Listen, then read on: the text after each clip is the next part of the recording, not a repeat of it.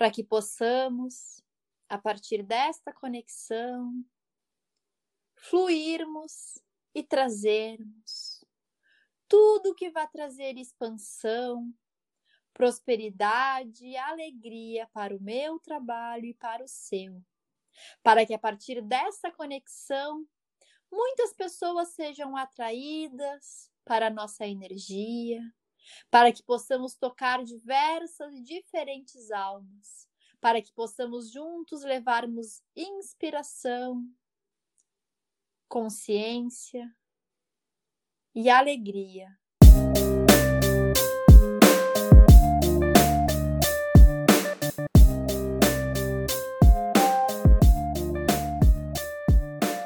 Olá, espero que você esteja muito bem. Eu sou Bruno Arnold, host desse humilde podcast. Está começando mais um episódio do Mais um Silva. Seja muito bem-vinda, seja muito bem-vindo. Esse aqui é um espaço para celebrar as histórias de vida das pessoas comuns. Aqui no Mais um Silva, nós vamos trazer à tona as personalidades anônimas, aquelas que não são famosas, não estão nos trending topics, mas têm muitas histórias interessantes para contar. Você já está seguindo Mais um Silva no Instagram? Se ainda não estiver seguindo, nosso arroba é mais um Silva Podcast. Assim, tudo junto mesmo. Por enquanto é um canal de divulgação dos episódios, mas a ideia é que ele seja mais uma forma de divulgar os Silvas das nossas vidas. Agora se prepara que a conversa de hoje vai ser transcendental. A convidada de hoje, ela é total good vibes. A gente tem aqui hoje nossa primeira convidada internacional. Alô, galera de Malta! Claro que ela é a melhor pessoa para definir qual é o tipo de conteúdo que ela produz, mas consumir esse conteúdo sempre me ajuda muito a ser mais centrado, a ouvir meu eu interior, a me sensibilizar pela história e a jornada do outro. Eu estou falando da Dani Herbs. Dani, seja muito bem-vinda. Muitíssimo obrigado por essa oportunidade, por esse papo que a gente vai bater.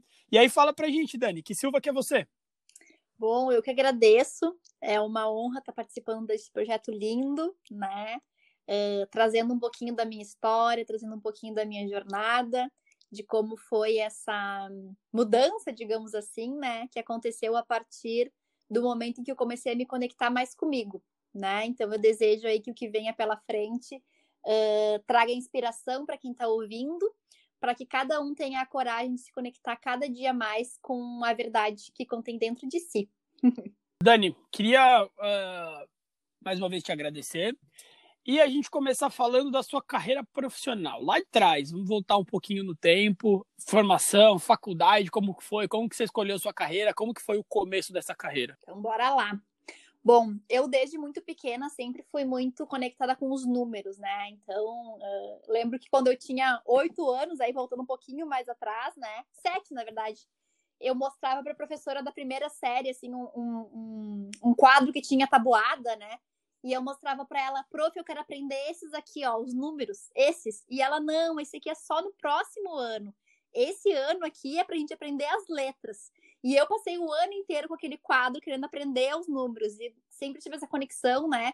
Eu lembro quando eu comecei a aprender a fazer contas, assim, muito pequena ainda, sempre tive uma conexão muito grande e sempre fui uma pessoa muito conectada com, com essa parte mais mental, do cálculo, essa parte mais uh, matemática, digamos assim, né? Então, ao longo de toda a minha jornada na escola, as minhas matérias preferidas sempre foram matemática, física, química, né? E quando chegou a hora de escolher uma profissão, bom, engenharia com certeza, pensei, eu não sabia qual, né? E, e, aí fiquei um pouco na dúvida ali, tem tantas, né? Quando a gente abre engenharia, acho que se catalogar deve ter umas 50, né? Então fiquei um pouco na dúvida, mas uh, acabei optando por uma engenharia que na época não, não sabia muito bem o que que era, né? Acho que uh, uh, é uma dúvida de muitas pessoas que é engenharia de produção né? Quando a gente fala, ah, sou engenheira de produção, nossa, mas o que que isso faz, né? Uh, e eu fui descobrindo aos poucos que uh, a engenharia de produção nada mais é do que uma engenharia que te ajuda a gerenciar gerenciar recursos, é uma engenharia administrativa, digamos assim. Então, entrei na faculdade, certo. né, com todas aquelas cadeiras difíceis. Quando eu olho para trás, eu penso, meu Deus do céu, o que eu estava fazendo lá? Mas aí segui. Tem que ter muita coragem para fazer engenharia. Né? Muita né? coragem, muita força de vontade para terminar ela, né? Assim, porque sair é o mais Exato, é exato. Mais Entrar é mais fácil. Mas eu sempre tive uma jornada muito de. Acho que eu tinha. Acho não, né? Eu tinha um nível de consciência um pouco mais adormecido, né? Quando eu era mais nova, posso, posso classificar assim. E eu ia muito me guiando pelo que os outros uh, uh, diziam que era uma boa profissão. Então, apesar de eu ter uma conexão, né, com essa parte mais uh, lógica, digamos assim, Bom, nossa, fazer engenharia, um baita de um curso, né? Tu vai te formar, vai ganhar dinheiro, vai ser bem sucedida. E, e eu acho que eu fui buscando isso com essa sede de ser aceita, com essa sede de ser respeitada, com essa sede de ah, essa pessoa deu bem, se deu bem na vida, digamos assim, né? E fui trilhando a minha caminhada nesse sentido, assim. E aí entrei na tem algum engenheiro na sua família, Não, Dani? nada. Você foi a primeira. primeira assim, bem, bem, por mim mesmo, de, de querer buscar alguma coisa, querer uh, uh, ter alguma profissão que fosse respeitada, digamos assim, né? Tudo no nível inconsciente, não eram coisas que conscientemente eu pensava, né? Mas eu lembro que quando eu entrei na faculdade, assim, por muitos anos, né? Às vezes eu ia pra balada e a galera perguntava, né? Ah, e aí, né? Qual é o teu nome? Quantos anos tu tem? O que que tu faz? Deu, ah, faço engenharia na URGS. Nossa, engenharia na URGS, deve ser muito inteligente. E aquilo pro ego é uma coisa, né? Tipo, né? Massageia, Massageia muito bem, né? Muito bem, assim. E, e, por anos aquilo foi, né? Nossa, faço engenharia na URGS, sou inteligente, né? A faculdade super difícil de entrar, um curso super difícil, né? Então, por alguns anos, eu, eu vivi um pouco nessa bolha desse ego, né? De, ah, como eu sou inteligente e tal. E o engraçado é que com o passar do tempo, isso começou a me incomodar. E eu tive que trabalhar isso em mim também, porque eu comecei a meio que ter vergonha de dizer que eu era engenheira ou que eu fazia engenharia na URGS.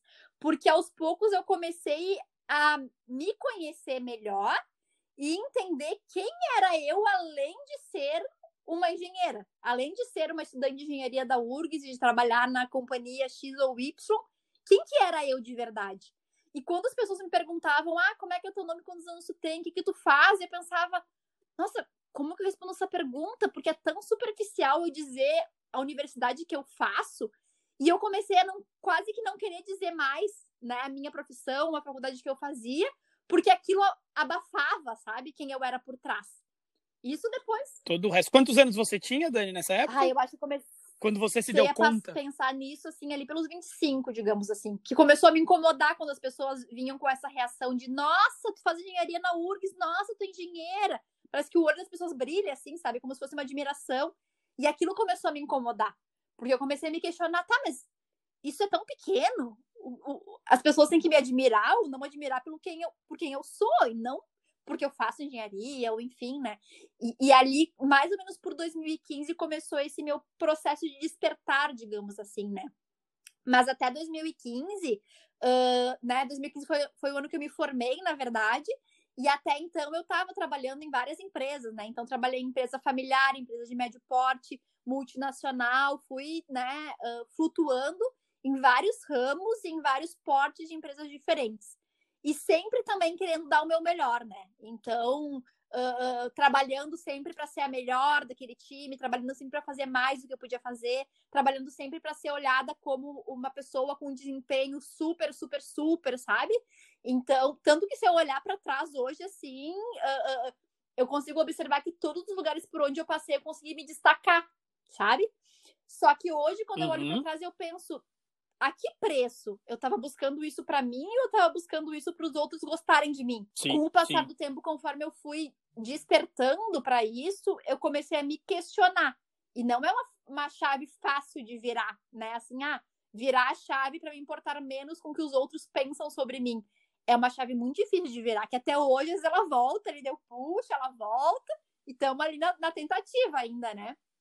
Mas isso mudou muito quando, quando eu vim para fora também. Vamos falar um pouquinho mais para frente dessa parte. Sim, sim. Uma pergunta que eu queria te fazer, Dani. Eu tive um pouco dessa percepção que você teve um pouco mais tarde, não era tão novo quanto você, mas ela aconteceu e ela veio depois de uma crise de ansiedade, depois de uma crise de depressão e aconteceu algo ruim para eu parar e pensar e olhar para ver que minha vida não se resumia ao trabalho. Você chegou a passar por algo parecido? Teve alguma coisa que te jogou para baixo para você perceber ou não? Foi uma coisa natural que você de repente se deu não, conta? Não, foi uma coisa que foi vindo naturalmente, assim, tive sorte.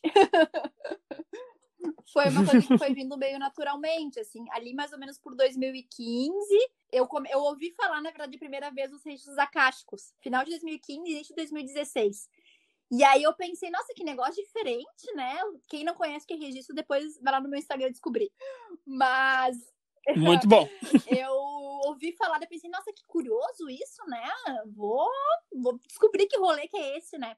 E aí fui abrir os meus registros, né? Procurei uma terapeuta que trabalhava com essa terapia e ela abriu os meus registros pela primeira vez.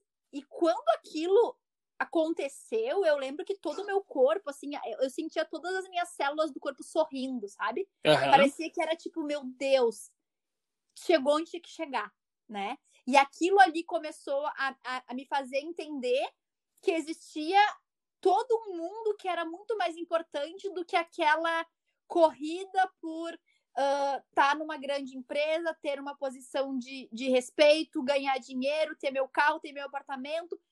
Tudo, essa conexão começou a me mostrar que, tipo, Dani, olha para isso. É, não é bem isso que importa, né? E aí eu me vi como sendo uma pessoa que tinha, né, uma formação, um título, um diploma.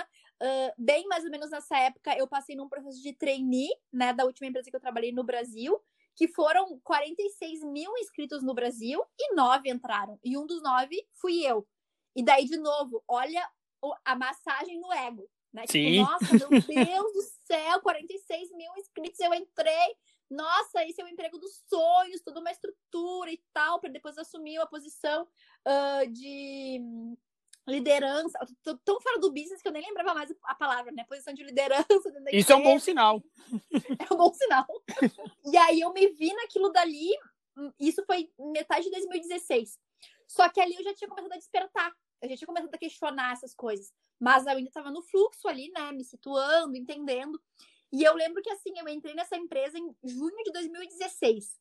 Eu lembro do meu primeiro dia na empresa. Eu lembro que eu entrei e aí ali, né, a partir da minha primeira conexão com os registros, a partir dessa, desse despertar, eu comecei a me conectar cada vez mais com a intuição, cada vez mais, cada vez mais, trazê-la para minha vida, né? Não só escutar, mas dar vazão, colocar em prática o que a minha intuição ia me trazendo.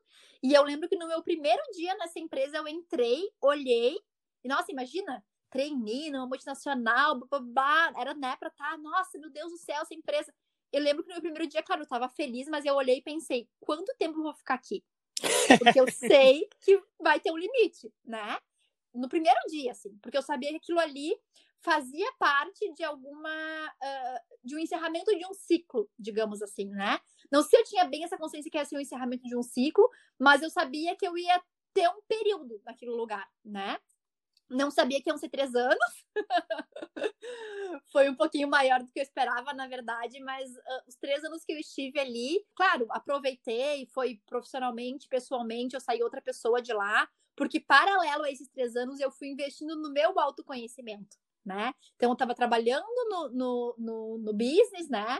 Uh, uh, mas eu estava investindo em mim, levando o meu, o meu trabalho uh, pessoal junto, né? Comecei a fazer cursos, daí eu comecei com o reiki. De início, eu nunca pensei em ser terapeuta. Eu nunca pensei, ah, vou fazer um curso para eu trabalhar com terapias. Não.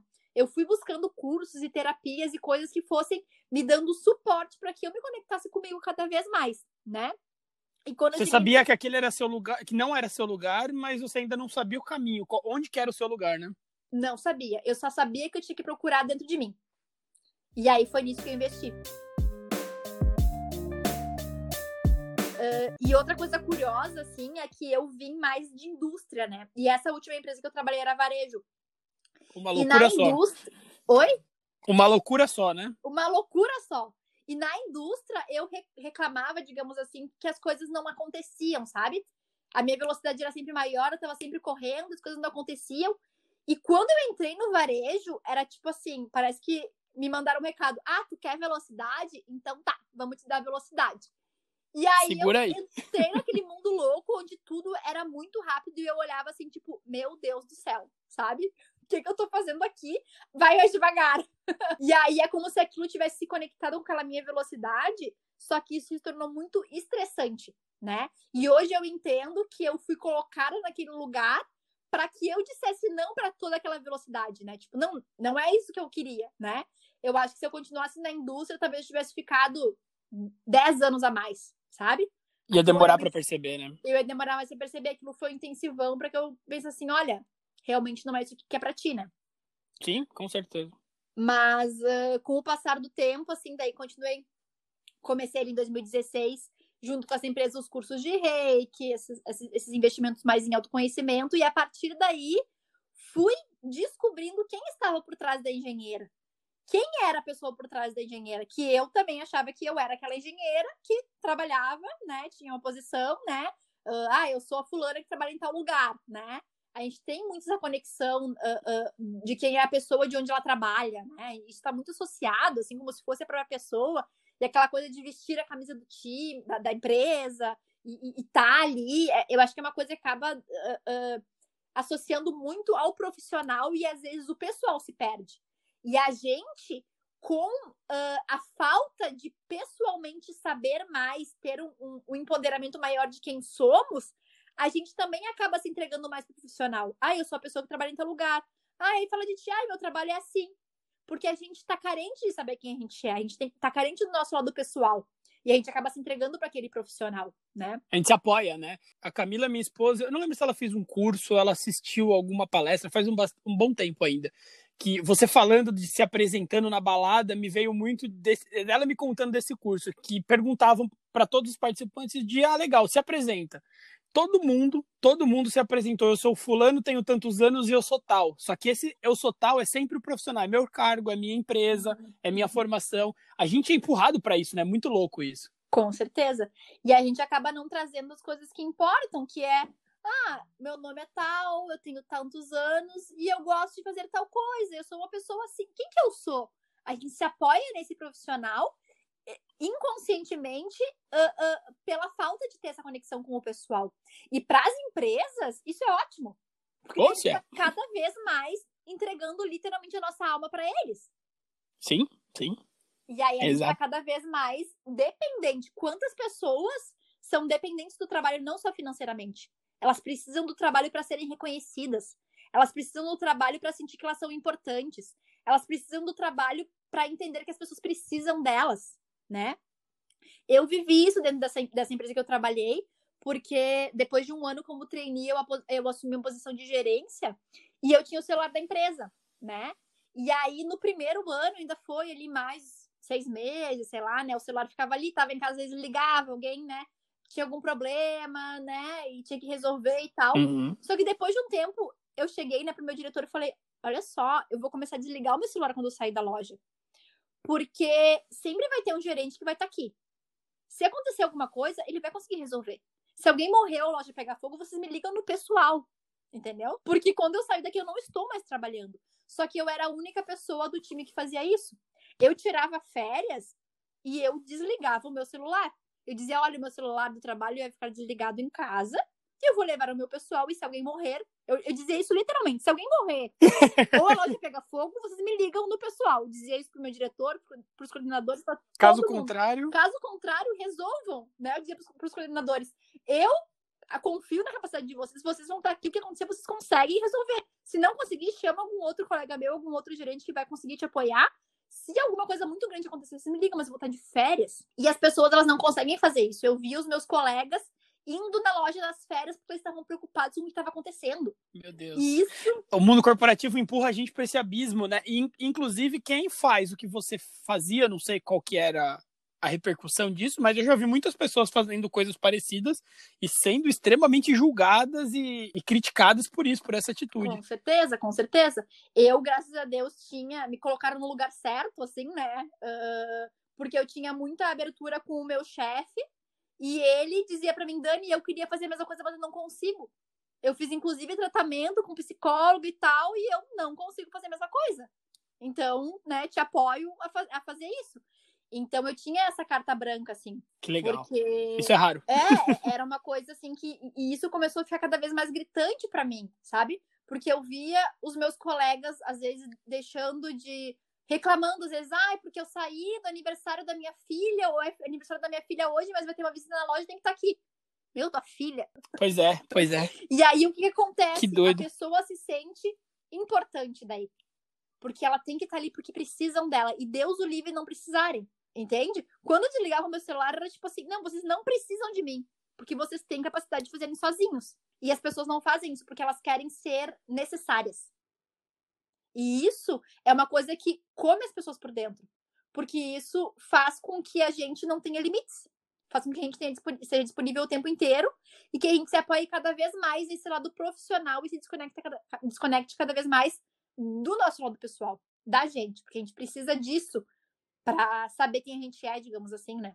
Uh, mas aí eu acho que foi assim, uh, foi mais ou menos isso. Eu comecei a viver cada vez mais essa desconexão, digamos assim, e comecei né, a mergulhar cada vez mais no mundo do autoconhecimento, em coisas mais alternativas, em meditação, em reiki, sempre muito conectada com os registros acásticos, mas nessa época eu ainda não trabalhava com os registros, né?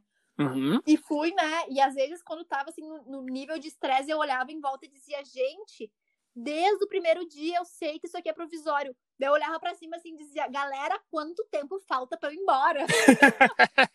falta muito para acabar? Porque eu sabia que não era uma coisa assim de, nossa, eu não quero mais ficar aqui, vou embora. Eu sabia que era, ainda preciso estar aqui e as coisas estão se organizando. Eu aprendi muito lá dentro, não só profissionalmente, mas pessoalmente, né? Com certeza. Uhum. Mas eu uhum. sabia que as coisas iam se encaixar, assim. E aí, no fim de 2018, uh, eu tinha férias marcadas em dois, março de 2019. E aí eu nunca tinha saído do Brasil, nunca tinha uh, viajado, né? E aí eu tinha um amigo que estava morando em Portugal, e aí eu falei para ele, bah, vou tirar férias em março, vou te visitar. Né? Eu não tinha nem passaporte, esse era o nível, entendeu? Vou fazer um passaporte, né? Que é bom ter. eu tinha pago, eu tinha um passaporte pago que eu nunca tinha feito. Tipo, cinco anos atrás, eu paguei a, a guia lá para fazer o passaporte, agendei e tal, e nunca fui. Daí eu catei lá a guia velha e tal. Não, será que isso aqui ainda vale e tal? E fui lá, valia. Tipo, valia por cinco anos, né? Tava quase vencendo. Daí eu vou tirar esse passaporte antes que eu perco o dinheiro, né? Aí tirei o passaporte, comprei passagem, né? Comprei uma passagem uh, São Paulo-Madrid para vir passar 15 dias de férias na Espanha, né? Na verdade, em Portugal, né? Mas eu ia entrar pela Espanha. E isso foi, tipo, na... eu lembro que foi na Black Friday ali de 2018, novembro, né? Comprei passagem na Black Friday. Daí, né, continuei lá. Na época eu tava fazendo uh, entrevistas com o CFO, acho que é, né? O cara de. Eu não sei mais nada dessas, dessas, dessas palavras. É o chefe financeiro. Chefe financeiro, CFO. Olha, eu não tô tão ruim, ó. Fiz entrevista com o CFO da empresa, porque daí tava sendo desenhado um caminho para mim, para eu virar gerente financeiro, enfim. Uh, e nisso, tipo, nesses três anos, resultados na loja sempre muito bons, nananã, toda aquela coisa, né? Uh, tudo profissionalmente sempre fluindo muito bem, sempre dando resultado, enfim. E aí começou a se desenhando esse caminho. Daí fui para São Paulo, fiz entrevista com o CFO. Meu diretor na época falou: Nossa, Dani, o que tu falou para ele? Porque ele te adorou. Eu falei: Só fui eu mesma, sei lá o que eu falei pra ele. Simples assim. Troquei uma ideia com ele como se ele fosse meu brother, e é isso aí, né? isso é uma coisa também, né, que eu sempre tive muito Uh, as pessoas às vezes veem, né? Eu nunca tive assim, ah, um famoso que eu admiro muito. Nossa, que é um ser humano, entendeu? Sim, sim. Ele pode fazer coisas incríveis, coisas maravilhosas. Eu vou admirar ele pelas coisas que ele faz, pela transformação que ele faz, enfim. Mas se eu for trocar uma ideia com ele, eu vou trocar uma ideia com ele de ser humano para ser humano, né? E, e isso, né, quando ele o meu diretor perguntou, eu falei, troquei uma ideia, entrei na sala dele, sentei, falei da minha vida, que eu já fiz, que eu acho das coisas, e é isso aí, né?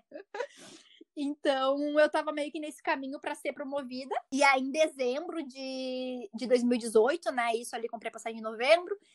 No, na última semana de dezembro, uh, nisso anunciado que o meu diretor ia trocar de loja e ia vir um novo diretor para minha loja. E aí, acho que com esse impacto, porque eu tinha essa proximidade com ele, de ele, né, de, tipo, me apoiar nessas decisões, de uh, olha, tá dando resultado, tá tudo certo, pode fazer o que tu quiser, né? Sim. E aí eu desligava o celular, fazia as minhas coisas quando tinha que fazer. Sempre fui responsável, mas eu tava sempre dando resultado pra empresa e era isso que importava e era a combinação com ele, né? E aí eu já conheci esse cara que tava vindo também, pensei, nossa, né? Já bem mais conectada com a minha intuição, assim, baixo, não vai dar bom, né? E aí na última semana ainda tava o meu ex-diretor. E aí eu comecei a meio que, na verdade, talvez, agora, agora pensando melhor, talvez nesse dia eu tenha tido uma espécie de crise de pânico. Porque foi um dia que eu entrei na loja eu olhei assim, ó, eu não queria estar tá ali. Foi a primeira vez que eu não queria estar tá em nenhum lugar daquela loja. Eu queria simplesmente ir embora, sabe? Sim. Uh, e aí eu fui na sala dele e falei, olha só, eu, eu não tô bem. eu preciso ir embora, porque eu lembro que um cliente veio falar, veio, tem mil histórias de loja, né? Mas um cliente grosso veio falar comigo, daí eu resolvi a situação, veio um segundo cliente grosso também, assim, daí eu pensei, gente, se mais um cliente grosseiro vier falar comigo hoje no mesmo dia, eu vou gritar na cara da pessoa, sabe? Assim, tipo, eu tava num nível de estresse, assim. Daí quando eu reconheci isso dentro de mim, eu pensei, não, eu preciso sair da loja, né? Fui lá, conversei com ele e falei, olha, não tô bem, preciso ir embora. E aí eu, ele falou, não, vai para casa e tal. E aí eu chorava, chorava, chorava, chorava, chorava, chorava, chorava, chorava. Pensava, eu não quero, mas foi tipo assim, talvez um processo interno mais, mais de mais tempo, uhum. mas foi um negócio que virou uma chave e eu simplesmente não queria mais estar ali. Acho que pelo estresse, acho que pela associação de, de troca de, de, de gerência também, enfim. Você tem que se provar de novo, né? Pra mostrar seu trabalho novamente praticamente do zero, né? Eu acho que não foi tão só isso, eu acho que foi mais porque a, o, o cara que era meu líder, ele era de verdade.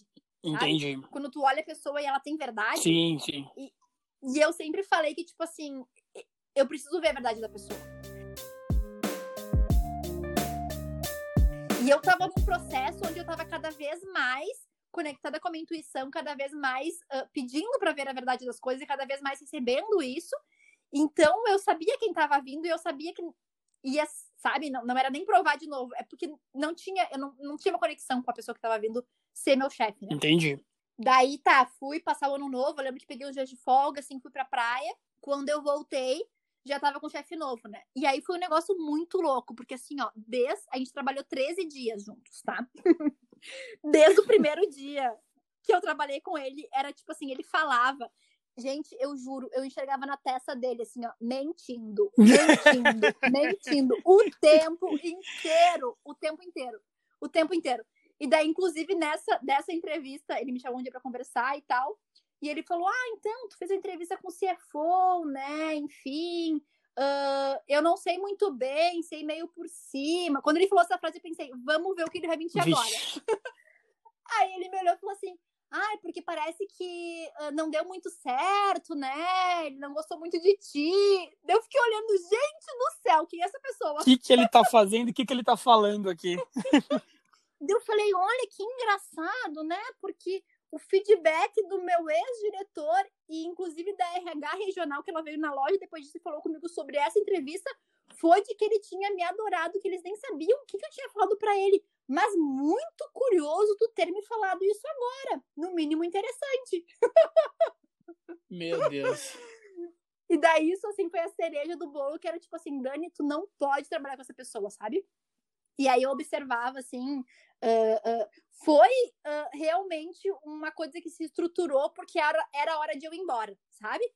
E aí, aqueles 13 dias era tipo assim: eu enxergava ele manipulando as pessoas, eu enxergava ele tentando se aproximar de mim, e daí eu não me abria nem um pouco, assim, sabe? Natural. Era um né? negócio que não era sustentável, sabe? Sei. Muito tóxico, ele era um cara extremamente workaholic. Daí, para ele, tanto faz, ele, ele não conseguia aceitar que eu tinha resultado sem trabalhar 14 horas por dia, uhum. que era a vida dele desde os últimos 30 anos, sei lá, de trabalhar 14, 15 horas por dia, sabe? Ele era famoso por isso, digamos assim. E eu dava resultado sem fazer isso. E como é que ele ia aceitar que uma pirralha bem mais nova que ele trabalhava bem menos no, e dava resultado igual? Num segmento né? muito machista? Num segmento muito machista. Então acho que isso pegou o ego dele assim também, né? Sim, sim. Mas hoje eu enxergo que tudo isso aconteceu porque era a hora de eu ir embora, né? Aquilo ali já não dava mais para mim, né? E aí, depois de 13 dias, ele me chamou na sala dele e falou assim: Ah, então tá, né? Acho que. Cara, a gente teve umas conversas antes também, onde eu deixei para ele, nas entrelinhas, bem claro que eu sabia que ele tava mentindo, enfim, ele tava manipular. Eu dizia coisas nesse sentido: Não, que interessante trazer isso, porque aconteceu tal coisa, mas curioso, né? Uhum. Como quem não quer nada, assim, né? dessa forma. Oi? Como quem não quer nada, assim, né? Como quem não quer nada, né? E eu lembro que na primeira reunião ele falou alguma coisa assim também, tipo, ah, ele falou uma frase assim, ó, uh, na primeira reunião que ele fez com os gerentes, ele tava todo mundo sentado assim, daí ele falou, ah, então, um, eu sempre trabalhei mais do que o meu chefe, mas fica a critério de cada um de acordo com a ambição de cada um. Que cara escroto. Todo mundo sabendo que o cara trabalha, trabalha 15 horas por dia, entendeu? Meu Deus. Todo mundo sabendo que o cara trabalha 15 horas por dia. Só que era num nível de manipulação que quando ele falou essa frase, era a mesma frase, mas era com entonações diferentes, não sei explicar, mas era um negócio tão manipulador que na hora eu não me dei conta. Um dia depois, eu fui me dar conta do que ele tinha falado, sabe? Sim, sim, é coisa tão absurda. Tão absurda e tão sutil que entra no inconsciente das pessoas, ele tava ameaçando as pessoas. Sim, claro, claramente. Daí eu lembro que eu entrei na sala dos gerentes e falei, gente, vocês viram o que ele falou? Ele tá ameaçando a gente. Daí tu imagina a ovelha negra que eu era pra essa pessoa dentro da loja, entendeu? Ah, com certeza. Revolucionária e anarquista, putz, daí pra baixo. Daí era uma situação que, tipo assim, pra mim, não, pra mim já não tinha pelos meus valores antes desse despertar todo espiritual que eu tive. Depois, eu conseguindo ver, assim, a, a, a, mais sutilmente, quando é verdade, quando não é, aquilo se tornou muito gritante. E eu não conseguia mais estar ali dentro, sabe? Então, depois de 13 dias, ele me chamou para conversar e falou: Dani, então a gente vai encerrar teu contrato, né? E tal. Uh, então, tu passa ali na sala, bem serinho, assim, passa na sala do RH, tem esse papel e o papel tava na mesa dele virado para baixo, assim tem esse papel aqui, daí tu assina esse papel, né? Passa lá, daí eu falei, o papel tá aqui, me dá uma caneta que eu assino aqui porque eu preciso até lá. a, um a velha, a velha tática de mandar demissão. Quando você entrar na sala de um chefe e tiver uma folha virada para baixo, pode ter certeza que você vai ser demitido. É fato. Eu nunca, eu nunca tinha sido demitida e eu nem imaginava, porque, tipo assim, os meus resultados na época eram os melhores da loja. Eu tinha maior participação, maior margem, maior tudo. Nunca imaginou que o cara ia me demitir, entendeu? Mas graças a Deus foi a melhor coisa que aconteceu na minha vida, foi aquela demissão, né? Sim, Mas sim. Eu sei, eu sei que eu olhei pra ele e falei assim: olha só, fulano, né? Falei o nome dele. Eu, eu só tenho uma certeza na minha vida: que eu vou ser muito feliz. Então, se isso aqui tá acontecendo agora, é porque alguma coisa muito melhor tá vindo. E eu tô louca para descobrir o que, que, é. Então me dá essa folha que eu vou assinar é agora. Ele deve ter ficado com o queixo no chão, né? e foi uma frase, gente, que assim, ó, Imaginem que eu entrei na sala dele sem imaginar que ia ser demitida. Eu nunca tinha sido demitida, nunca imaginei que ele me demitir. Foi uma coisa que simplesmente saiu sozinha, assim, sabe? E eu peguei aquela folha, entrei na sala do gerente e falei, ah, eu fui demitida dele. Todo mundo me olhando assim, quê? Não, você tá brincando? Eu falei, não, aqui o papel, ó. Hoje estamos encerrando, sei lá o que talvez ele sabe, encerrando o contrato, nananana, aqui assinado por mim, ó, acabei de ser demitida ali, vou pegar, mas tudo vai embora, tudo de bom pra você, boa sorte. e todo mundo assim me olhando, tipo, como assim, Dani? Não, Daí um dos guris me olhou e falou, nossa, eu nunca vi alguém tão feliz por ter sido demitida na vida. Eu falei, gente, eu tô muito feliz, entendeu? Porque trabalhar com cara aí não tem como pra mim, entendeu? Pra mim não dá. Não e... dá. E fazendo um adendo aí para todo mundo do mundo corporativo, é, eu, eu sei de que empresa que você está falando, é, trabalhamos juntos nela, né? Uhum. Não, não, lado a lado, mas trabalhamos na mesma empresa, e a galera do RH jurava de pé junto que ninguém era demitido por ser demitido. Tinha que ter muito, muito, muita reclamação, a pessoa tinha que ter passado por um programa de recuperação e não ter dado resultado. Você é a prova de que isso daí não vale nada, né? Porque você estava dando resultado. Você estava entregando tudo, apesar do. Da, você teve 13 dias com seu chefe. Se você não deu um tapa na cara dele, você não, não teve motivo nenhum disciplinar para ser mandado embora assim tão rápido. Ou seja, cuidado. Cuidado.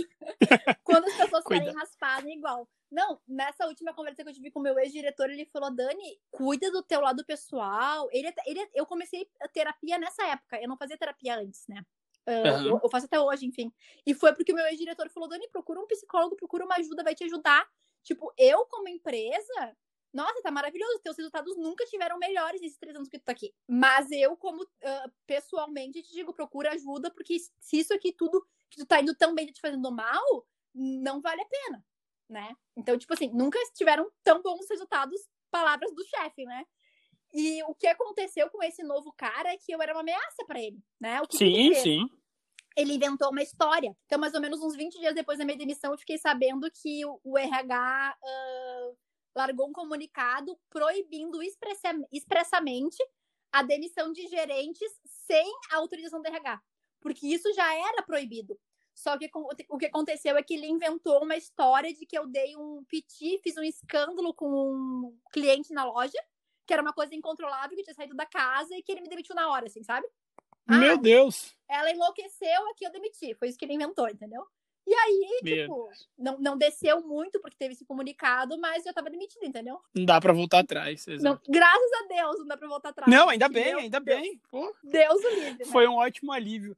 Dani, eu vejo você me falando do, do seu começo de carreira, uh, a transição, eu vejo muito um gradiente, sabe? Que tá vindo com uma cor, essa cor vai perdendo força e aí vem uma outra cor clarinha, de repente ela vai ganhando força, e me parece que sua transição de carreira foi muito gradiente, né? Foi. Muito gradual, racional, e nem todo mundo tem essa oportunidade ou essa maturidade, porque as pessoas às vezes decidem trocar de carreira ou porque se deram muito mal, chegaram no fundo do poço financeiramente, psicologicamente, enfim, de, por, vários, por vários temas, ou são obrigadas a fazer a transição de carreira, e você não, foi bem gradiente. Como que foi essa transição? Conta mais pra gente, porque eu acho que é algo muito interessante para compartilhar. É que eu acho que assim, o que eu mais posso uh, trazer, né, é que eu sempre, uh, principalmente a partir dessa, uh, desse autoconhecimento, desse mergulho em mim, assim, desse processo de despertar, eu comecei cada vez a me escutar mais, né? Então, por exemplo, eu poderia ter pensado, meu Deus, fui demitida e agora o que eu vou fazer da minha vida? Não, eu olhei aquilo e pensei, nossa, se isso está acontecendo é porque tem que acontecer. O que, que é para eu fazer? Chegou a hora, é agora, né? E, e tudo que eu falei para esse cara, para ele identificar que eu era uma ameaça, foi baseado na minha intuição, foi pelo que eu senti que eu deveria fazer. O que eu acho que acontece muitas vezes é que as pessoas elas uh, não dão vazão para isso que elas estão sentindo. Que isso é difícil dependendo do cenário, né? E aí acaba a pessoa segurando numa carreira, segurando numa carreira, e ela não solta daquilo ali que poderia ser uma transição, e aí ela é forçada, digamos assim. Eu fui forçada, teve essa demissão, mas eu poderia ter procurado uma outra coisa na área né? Sim, sim. Então, não foi o que eu optei por fazer, porque eu não senti que era. Então, eu acho que se eu tivesse, por exemplo, tá, fui demitida, vou procurar um, um outro emprego, né?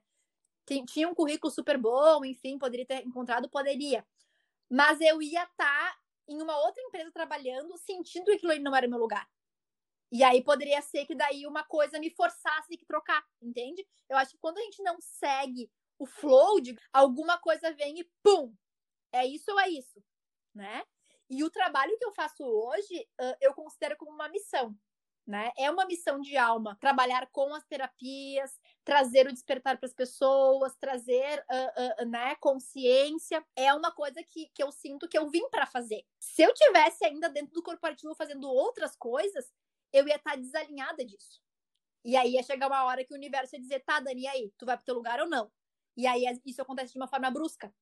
Então, eu acho que foi gradual porque eu consegui entrar nesse fluxo. E aí, a maior dica é se conheçam, invistam. Se tem que investir alguma coisa, tempo, dinheiro, invistam em vocês. Invistam em se conhecer. E não peguem respostas prontas, né? Eu sempre digo isso nos cursos, quando eu vou dar cursos de registro, cursos de reiki. Gente, eu faço dessa forma. Na apostila que eu tô dando para vocês, tem uma outra forma. E tá diferente de propósito para que vocês entendam que vocês têm que seguir o formato de vocês. Porque como é que eu vou dar um curso de qualquer terapia que seja com um beabá? Olha, primeiro tu falar essa frase, depois essa, depois essa e depois essa. Que autoconhecimento é esse que eu digo que as pessoas têm que me seguir e fazer o que eu faço? Então, a maior dica que eu dou é invistam no autoconhecimento de vocês, mas invistam em coisas que despertem a intuição de vocês e conectem vocês e deem coragem, digamos assim. Porque seguindo o mesmo caminho que uma outra pessoa seguiu, não é o teu caminho. Os outros caminhos, né, de tantas pessoas que a gente traz aí, tu traz para esse podcast, por exemplo, Bruno, eles são inspiradores. Olha, a pessoa seguiu o que ela estava sentindo, uh, seguiu o que ela uh, uh, achou que era para ela e deu certo. Mas não deu certo porque ela seguiu aquele caminho, né? Ai, deu certo porque ela fez engenharia e foi trabalhar com terapias. Vou trabalhar com terapias. Talvez esse seja o teu caminho, talvez não seja o teu caminho, né? Então, sim, é sim. não seguir resposta pronta, mas investir em descobrir quem está aí dentro. Qual que é a tua profissão, mas quem é o teu eu que está atrás dessa profissão. E aí, quando tu te conecta com isso, que foi o que eu fiz, tu não precisa de uma mudança brusca, porque isso simplesmente flui e tu vai para o teu lugar automaticamente. A autonomia é muito importante, né? Pelo que eu estou entendendo, você está me mostrando que você tem que ter autonomia para descobrir o seu rumo. Com certeza, com certeza. Porque seguir o caminho que já está traçado, a gente já segue no dia a dia, né? É o que a gente está acostumado. Sai da escola, vai para a faculdade, uhum. começa a uhum. carreira, e aí a maioria das pessoas vão para as mesmas linhas, né? Engenharia, medicina, direito e etc. E é isso que você está mostrando que é o contrário. Não, pera, se escute um pouco exato, mais. Exato, né? exato. E por mais que eu tenha afinidade, assim, que nem eu falei no início, né? Nossa, uh, uh, uh, adoro números, adoro gerenciar, adoro, nossa, tem isso, tem aquilo, como que a gente vai usar da melhor forma. É, é, não é uma coisa que, tipo, nossa, meu Deus do céu, não eu, eu não trabalharia mais com o estresse que o mundo corporativo é. Com a manipulação, com o, ze, com o ego, com um querendo ser mais do que o outro. Isso, para mim, é uma coisa que, assim, no estágio que eu tô, digamos assim, de, de, de viver cada vez com mais verdade, não é uma coisa suportável por mim. Mas o trabalho em si, uh, uh, o gerenciamento, eu gosto.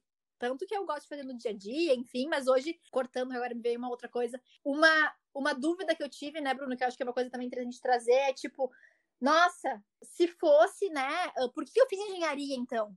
Nossa, se era para trabalhar com terapias, por que, que eu fiz um negócio tão difícil? Por que, que eu, né? Eu me perguntava um pouco assim, e eu vejo uh, o porquê de eu ser engenheiro, eu tenho várias respostas para isso, tá? Mas uh, a mais interessante de se trazer respostas que eu digo é impactos que isso traz no meu dia a dia, o quanto isso influencia na forma que eu penso, o quanto que uh, com esse acesso espiritual, digamos assim, eu acesso muita informação. E se eu não tivesse uma mente tão lógica, seria difícil para organizar, digamos assim. Tá, sair tal, tá, o que vai acontecer agora? E aí eu lembro que, assim, ó, esse dia da minha demissão foi um dos dias mais felizes da minha vida, assim, sabe? A partir daquele ponto, assim, foi tipo, pá, liberdade, sabe? Só vinha assim, liberdade, liberdade, liberdade. E aí eu pensei, tá, o que, que eu vou fazer agora, né? Vamos lá. Foi numa terça-feira, assim, né? Não, e ele foi tão filha da puta, né, aqui entre a gente, que, tipo, eu trabalhei no final de semana, sábado e domingo. E aí, na segunda-feira, tinha uma. Fazia uns meses que tinha uma nova regra de se tu trabalhava sábado e domingo, na segunda-feira tu tava de folga. Não podia ir trabalhar. Uhum. Que antes tu trabalhava 12 dias sem parar, né? Tipo, trabalhou o final de semana, eram 12 Caramba. dias sem parar. Daí tinha, teve essa nossa nova regra do RH, assim. Daí eu trabalhei sábado e domingo, segunda-feira fui pra Serra fui viajar. Daí no domingo de noite, eu acho, ou não, acho que na sexta, nem lembro que dia, veio uma mensagem no grupo: ai, por favor, vai ter uma visita na segunda-feira os gerentes que estiverem de folga cancelem a folga.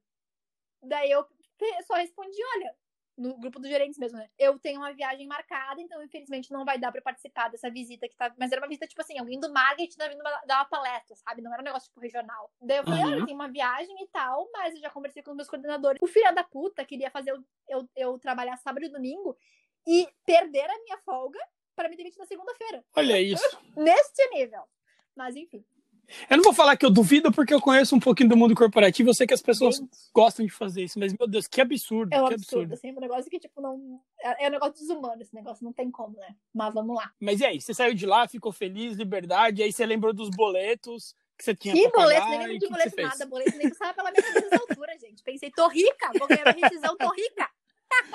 boleto a gente começa a pensar depois, né? Sim, sim. Mas daí pensei, tá, bora, né? O que eu vou fazer agora? Isso era uma terça. E aí, final de semana seguinte, que era o próximo sábado e domingo, eu ia fazer um curso de registros acásticos para eu aprender a técnica e aprender a abrir os registros, a trabalhar com essa terapia, me conectar com isso, né? Porque até então eu sempre ia até alguma terapeuta e a terapeuta fazia uma sessão de leitura para mim. E desde dezembro, eu comecei a sentir muito forte, tipo, Dani, tu precisa fazer isso, tu precisa trabalhar com isso, tu precisa fazer essa terapia, porque até então eu dava só os cursos de Reiki, né? Fazer atendimento de Reiki de vez em quando, porque não tinha muito tempo.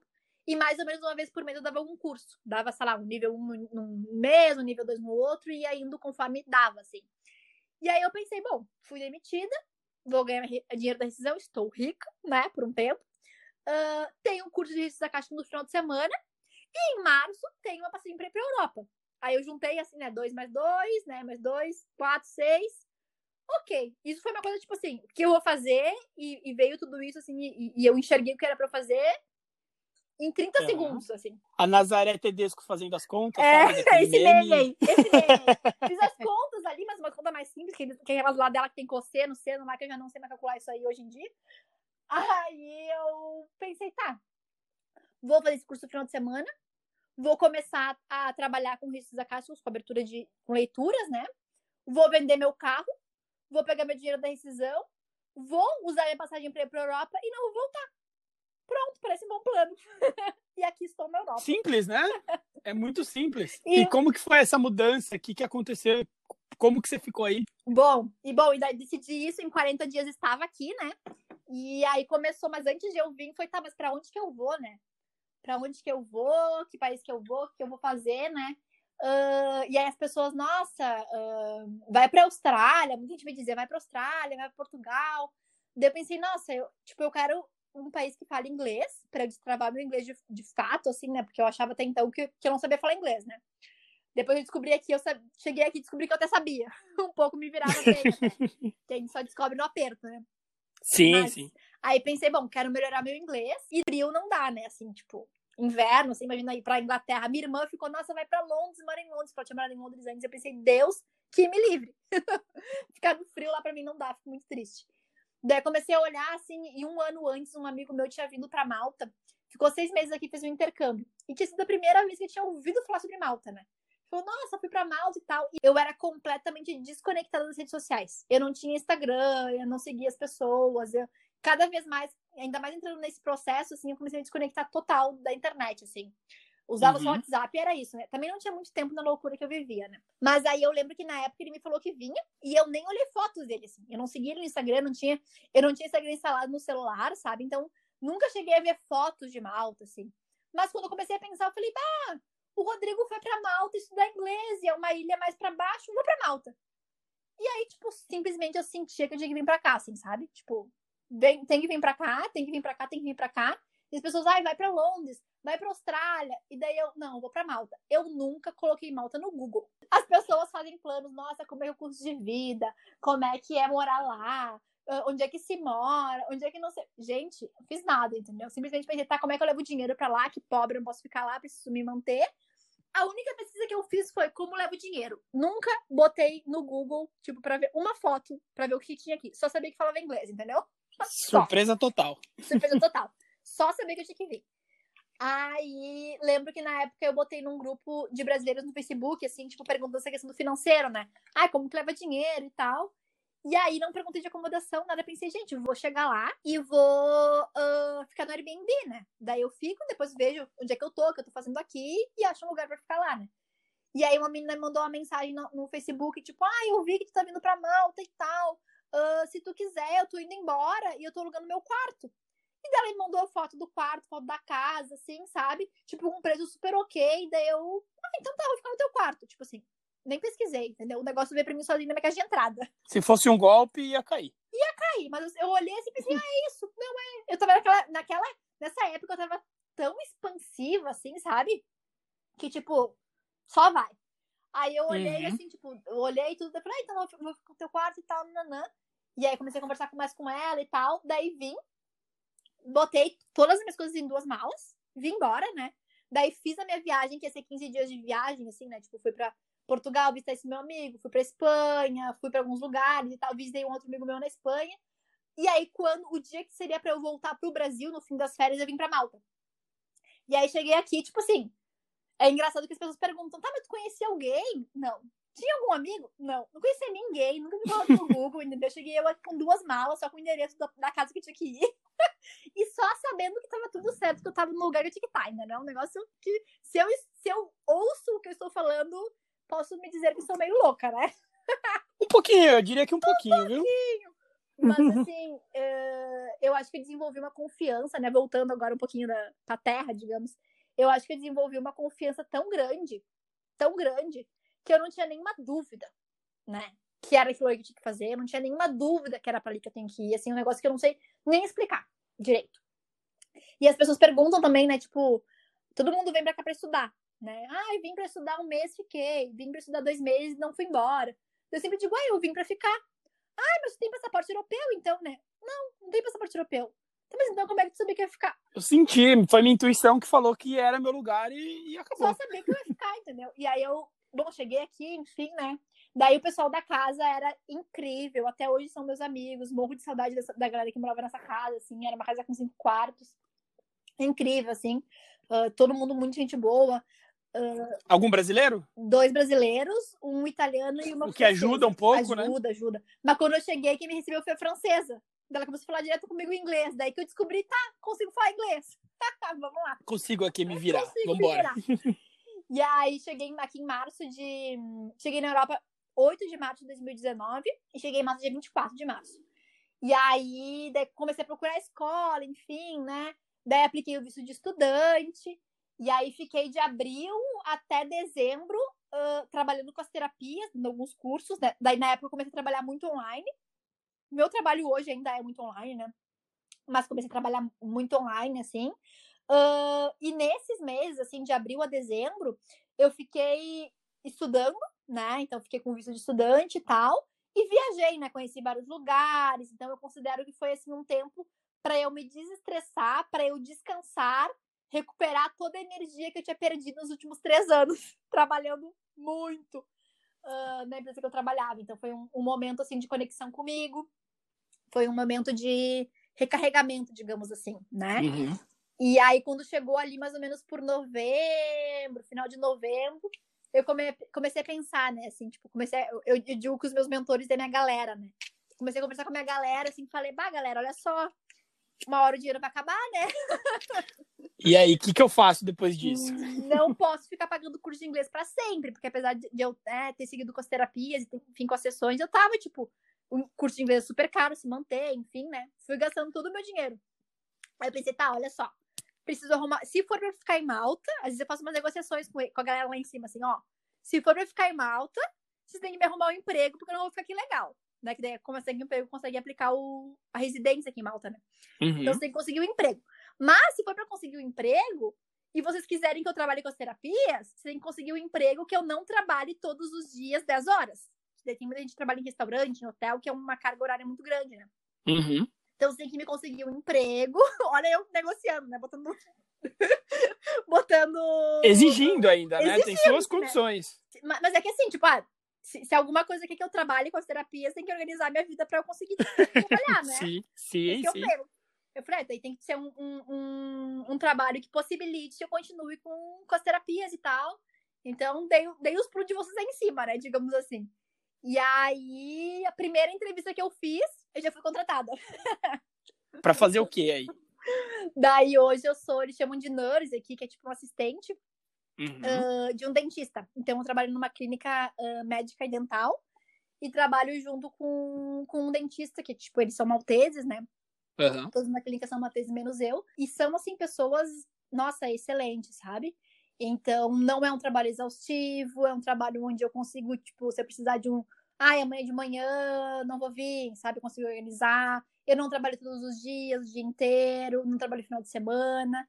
Então, claro, hoje não é a minha fonte de sustento, digamos assim, né? Ajuda, complementa a renda, mas o meu foco lá é ter a residência, né? Não é ter sim, o, sim. financeiro, digamos assim.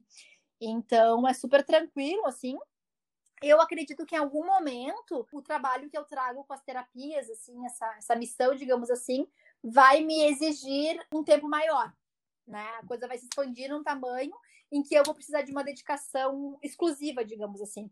Mas, de novo. Até porque é seu foco. É né? o meu foco, mas eu acho que eu estou num momento de transição. Então, enquanto ainda não tem essa abertura, eu estou na transição entre os dois. Vai chegar algum momento que, assim como eu senti, porque quando eu estava na outra empresa também foi uma transição. Eu comecei com o rei, que ainda estava com os dois, e a transição aconteceu e eu saí do corporativo, né? E aí sim, aqui sim. também vai ter essa transição. Eu vou sentir o momento, ah, Agora, apesar de as pessoas serem muito legais, enfim, ser muito bom estar tá aqui, eu preciso me dedicar pro meu negócio, né? Preciso me dedicar pra minha missão, que é um negócio. Uh, Sim, não deixa de ser. Tem que ser estruturado, tem que ser organizado, enfim. Então é mais ou menos isso, assim. Eu tô seguindo com, a, com os dois trabalhos, mas, né, agora já tô trabalhando uma manhã a menos da semana passada, então tudo vai sendo negociado para cada vez eu ir menos. E a Dani volta pro Brasil ou fica em Malta para sempre? Pra sempre, acho que é muito Forte para sempre, né? né? Pra sempre é muito longe. Mas a longo prazo, se ideia é ficar por aí? Uh, eu acho que vai chegar uma hora que eu vou sair de Malta. Né? Então não me vejo assim, tendo né, velhinha aqui, enfim. Mas também não sei quando. Uh, eu, eu, sempre me coloco muito aberta, né? Ah, eu tô aqui pelo tempo que eu tiver que ficar. Quando for hora de ir embora, eu vou sentir e eu vou seguir esse fluxo. Não vou ficar segurando, não, não quero ir, meu Deus, é tão bom aqui. Não. Aproveitar aqui, viver o que tem que viver aqui. E quando for a hora, partir para um próximo lugar, assim, mas eu não sinto que o próximo lugar seja o Brasil. Talvez o Brasil para frente, né, daqui a uns anos, mas acho que melhor coisa que você faz nesse, principalmente nesse momento, é. viu, que não tá fácil aqui. eu sei, eu sei. Infelizmente não tá é. fácil, mas que bom. Torço para que seus planos ou seus não planos sejam cada vez melhores. Uhum. Dani, você falou sobre terapias, você falou sobre registros acásticos. É, talvez muita gente que esteja ouvindo não, não tenha ideia do que, do que seja isso. Dá uma resumida para mim, por favor. O que, qual que é o escopo do seu trabalho hoje em dia? que, que são essas terapias? O que são os registros? O que, que a Dani faz? Ai, eu juro que cada vez que alguém me faz essa pergunta, eu penso, gente, por onde eu começo? Que é difícil de resumir. Os registros acásticos a gente pode considerar. Eu, eu trabalho hoje, né? Uh, basicamente, tem algumas outras terapias que eu também pratico, assim, mas que não, não, não tem muita representatividade. Basicamente, uh, eu trabalho com reiki e registros acásticos, tá? Então, falando dos registros acásticos, que é um pouco menos conhecido, digamos assim, apesar de ser muito mais antigo, né? Os registros acásticos, eles são um, uma espécie de biblioteca, a gente pode considerar assim, só que é uma biblioteca etérica, energética, né? E o que, que tem nessa biblioteca? Nessa biblioteca vai sendo armazenado tudo o que a nossa alma vai vivendo, né? Então, tudo que a gente já sentiu, já pensou, já intencionou, já experienciou, vai sendo tudo guardado lá como se fosse tipo um Google Drive. Né? Tá tudo armazenado lá e essa biblioteca existe uh, no nível universo, né? no nível da Terra, no nível do planeta, e existe no nível individual também. Então, eu tenho a minha biblioteca, o Bruno tem a dele, cada um tem a sua. Quando a gente uh, trabalha com essa energia, a gente acessa essa biblioteca, a gente faz uma leitura, né? Nessa leitura, a gente traz para o momento presente da pessoa quais são as informações um, úteis, necessárias para ela nesse momento da vida dela, né? Então, ah, eu estou vivendo alguma dificuldade da minha vida, que eu não sei o que está acontecendo, tá? Opa, peraí. Vamos abrir ali, vamos fazer uma leitura e vamos ver o que está acontecendo. É como se pegasse uma mesa, assim, com várias coisas bagunçadas, né? E aí ela organiza. Uhum. Olha, isso aqui é aqui, isso aqui é ali, isso aqui tá acontecendo por isso. Tu tá te sentindo dessa forma por isso. E daí isso que tu tá tentando não tá dando certo, tem que fazer aquilo. Então é uma organização, digamos assim, e isso acontece conectando com uma energia muito amorosa, né? E esse espaço é um espaço sagrado.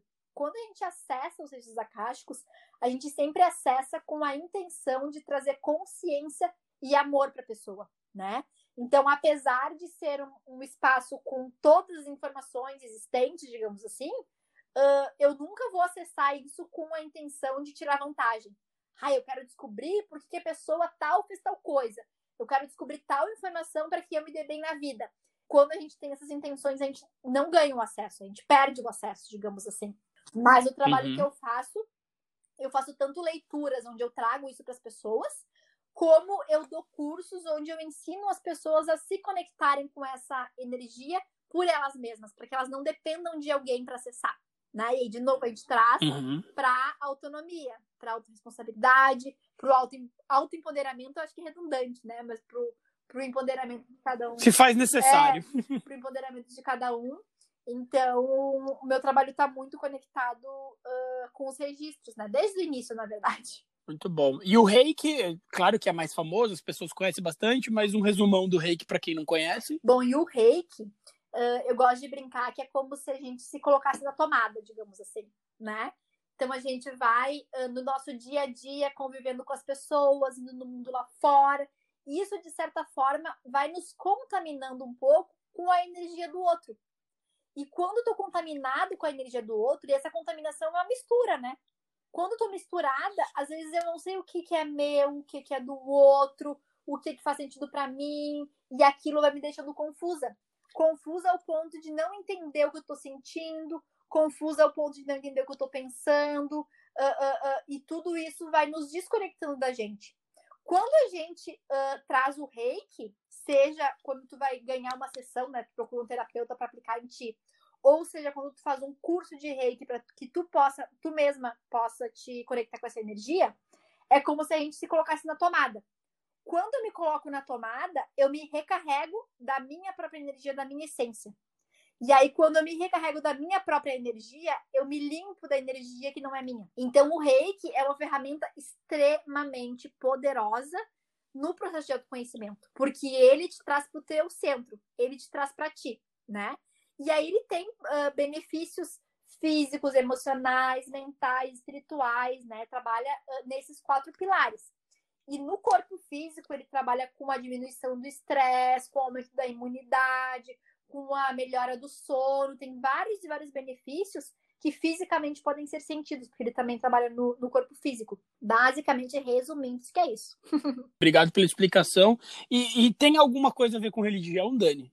É, as suas terapias, reiki, os registros, eles são uma religião? Eles têm uma religião? Como que funciona isso? Não, eles não têm, porque acho que as religiões elas são muito conectadas com doutrina, digamos assim, né?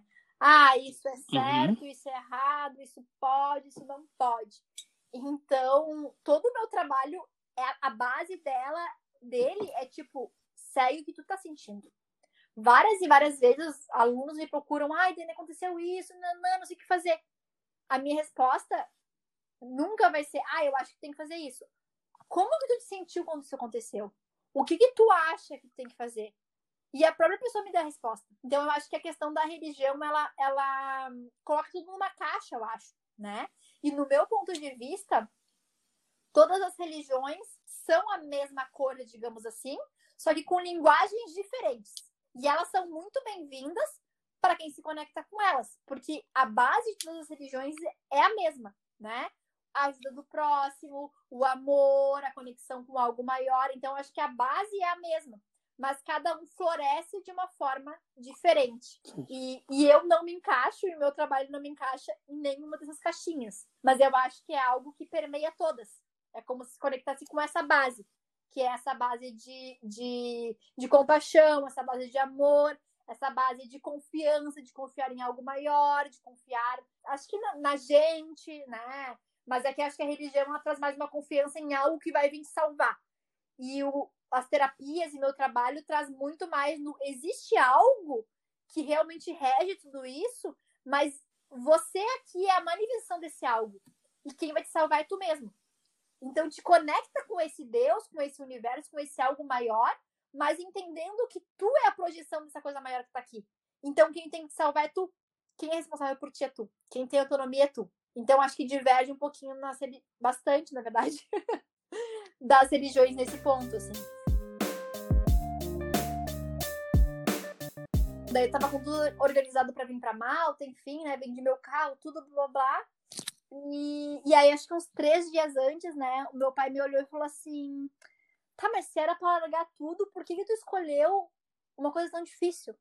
Por que, que tu escolheu uma profissão tão difícil? Por que tu escolheu entrar numa faculdade tão difícil de entrar? Por que, que tu escolheu passar por processos seletivos e entrar em empresas difíceis de entrar? Por que tu escolheu tudo tão difícil se não era se, né, se, for, se for pra largar tudo, né? E ele falou isso super tranquilo, assim, numa boa pra mim, né? E aí eu olhei para ele e falei assim, pai, eu acho que foi para eu descobrir, né, para eu mostrar, digamos assim, acho que foi para mostrar que não é porque eu não consigo, eu consigo. Eu fui lá, estudei, entrei na faculdade, uma, uma das mais difíceis do Brasil, fazendo um dos cursos mais difíceis de se formar. Me formei, entrei em grandes empregos, empresas, consegui um cargo de gerente numa multinacional e aí eu fiz tudo isso, acho que inconscientemente, claro, para mostrar que não é porque eu não consigo. Eu consigo. Mas eu agora que consegui, eu olhei para tudo isso e decidi que não é o que eu quero. Não mas faz não é sentido para você, né? É, não é porque eu não posso, eu posso fazer.